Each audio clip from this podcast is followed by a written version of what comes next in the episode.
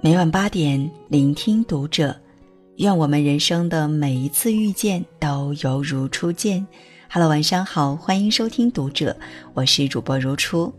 那今晚如初要和你分享到的是来自作者南哥的文章：婚姻沉默症，不离婚也不聊天。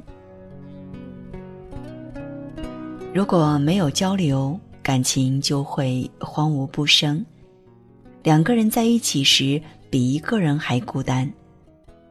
有人说，有话聊是两个人在一起的基本标准，而一直有话聊是两个人能一直走下去的必要条件。似乎真是如此。纵观身边那些好的婚姻、坏的婚姻，会发现，一段感情常常开始于无话不说，一段感情往往又是死于无话可说。一个办过几次离婚事件的律师朋友，曾颇为感慨地跟我聊起婚姻不幸福的两种情况：一种是本来就不适合一起过日子，只是热恋时的冲动掩盖了一切的问题和矛盾，然后结婚后三天一小吵，五天一大吵，有时就折腾到以离婚收尾；另外一种是两人其实三观是合得来的。头几年如胶似漆，可日子久了又不知不觉的各过各的生活，俩人没了互动，最终让婚姻变得索然无味。虽然大部分情况下还不至于离婚，但又不得不承认过得实在没意思。后一种大抵也是许多人婚姻的真实写照，虽然没糟糕到要离婚，但彼此之间也没有交流。我记得我堂姐跟姐夫才在一起的那会儿，也是大事小事都可以叽叽喳喳个大半天，连吃的午餐有几荤几素，味道如何都可以跟对方说的事无巨细。但等激情褪去后，他们的生活状态变成这样的：在饭桌上，俩人各自一手扒着米饭，另外一手拿着手机。一个跑回屋里敲电脑，一个窝在客厅的沙发上看综艺。堂姐时常抱怨，婚姻真的是坟墓，这生活越过越没劲儿。但她没想过，不是婚姻是坟墓，是俩人把婚姻过成了坟墓。如果生活在一起，但连最基本的互动都没有，又怎么会有趣呢？他不知道你今天见了什么人。做了什么事，你不知道他今天的心情好与坏。虽是枕边人，咫尺之隔犹如天涯之远。虽同一屋檐下，却隔成泾渭分明的两个世界。感情好像一泓泉水一样，没了流动就会成为死水一潭。有了彼此的交互，才能永葆活力与新鲜。就有一个读者在后台说过她的故事，她老公由于种种原因被迫离开公司，茶不思饭不想，非常失落。她说她能做的最多的就是陪伴与安慰了。一次夜深人静时，老公翻来覆去睡不着，然后她就睁开眼，凑过身子陪他聊天。聊着聊着，老公突然说了一句。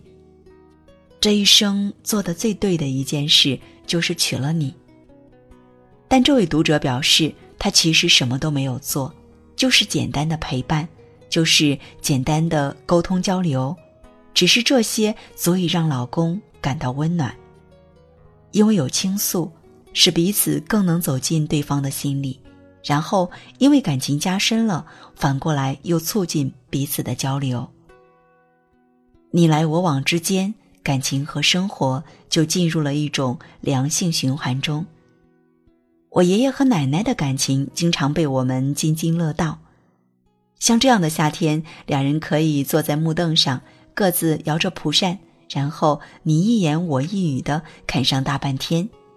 他们彼此唠叨：“你说你那么新鲜的鱼被你搞得一团糟。”他们也彼此心疼和关心。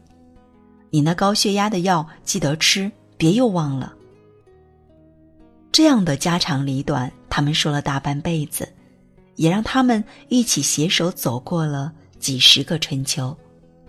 这就是陪伴，这就是交流，既说人说事，又谈情说爱，彼此都沉默不开口，感情就无法传递。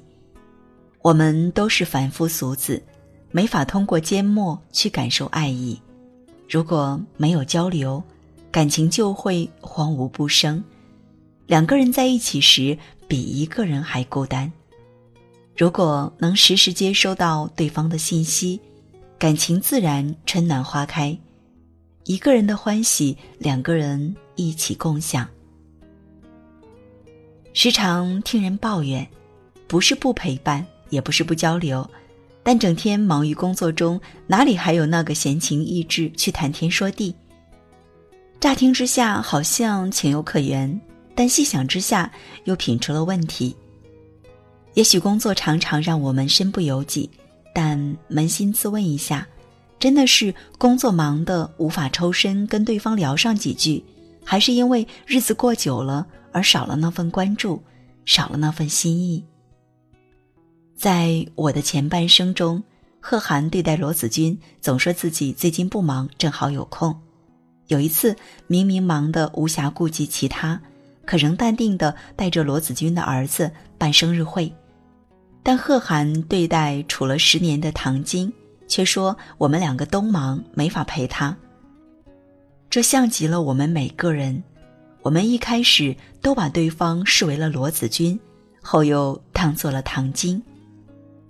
上一年公司年终赶项目，同事老李忙得脚不着地。